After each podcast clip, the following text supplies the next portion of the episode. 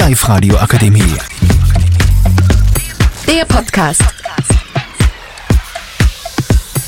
Hallo ihr Lieben und herzlich willkommen zu unserem Podcast über die Zukunft der Arbeitswelt. Mein Name ist Lena und ich bin heute hier mit Lea, Sarah, Sophia. Valentina. Und Juliana. Ich würde sagen, wir beginnen gleich mit der ersten Frage. Und zwar, wie stellt ihr euch eure Arbeitswelt vor in der Zukunft? Juliana? Es werden auf jeden Fall sehr viele Robo Roboter im Einsatz sein, da die Digitalisierung eine sehr große Rolle spielt. Was sagt Sophie dazu?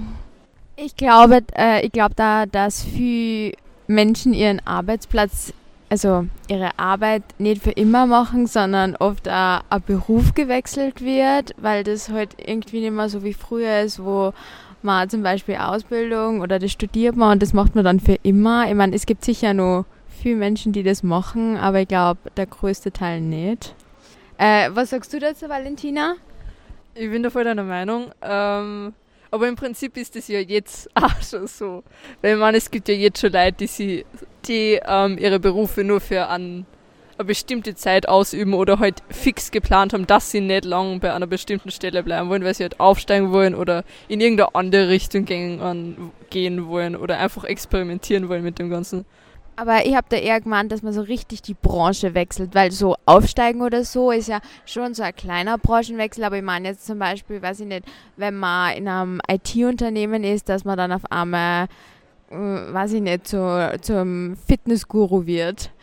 Voll, aber ich glaube, das hängt auch viel mit viel damit zusammen, welche Qualifikationen halt nötig sind für die Berufe, weil ich glaube, so komplett Branche wechseln, da gibt es halt viel verschiedene Faktoren, die halt da wichtig sind und die, die, die halt dann einstellen, die werden die nicht nehmen vielleicht, wenn du halt nicht die geeigneten Qualifikationen für den Beruf hast. Was hältst du davon, Lea?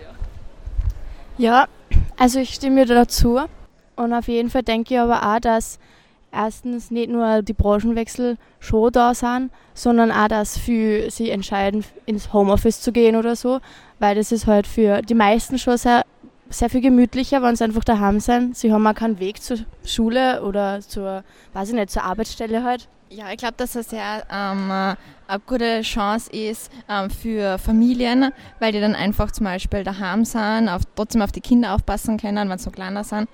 Darum glaube ich, ist das auch ganz eine ja, also ich stimme euch da voll zu, dass das auch für Familien leichter ist und vor allem, ich nehme jetzt mal als Beispiel her, ich habe jetzt noch eigentlich keine Ahnung, was ich machen möchte und es ist auch für viele Leute so, dass sie gern was ausprobieren und dass sie voll abenteuerlustig sind und dass es dann auch wieder so ein neues Abenteuer ist, wenn man sagt, okay, jetzt gehe ich dann doch das studieren oder jetzt mache ich da eine Ausbildung für das und ich glaube, dass das für viele Leute auch sehr interessant ist, die, die ein bisschen Abwechslung brauchen im Alltag, damit sie sich wohlfühlen, ja.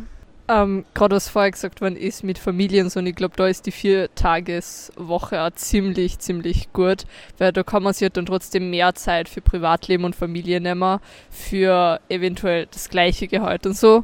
Und ich finde das in bestimmten Branchen kann das halt ziemlich innovativ und ziemlich, ziemlich gut sein. Ja, und es ist ja auch nachgewiesen, dass dann die Produktivität sehr steigt. Also es wird dann auch sehr viel für die Wirtschaft bringen, meiner Meinung nach, weil eben, wenn die Produktivität steigt, dann gibt es mehr Endprodukte so quasi und aber man dann ähm, weniger arbeitet und mehr dafür hat, ist es ja auch sehr profitabel.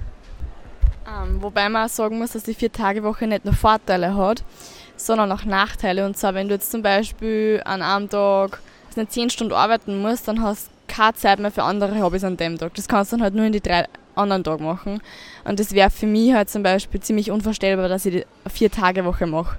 Wenn du zum Beispiel ein Hobby hast, das jeden Tag zwei, drei Stunden dauert, dann kommst du erst irgendwann ins Bett und dann bist du komplett unausgeschlafen am nächsten Tag.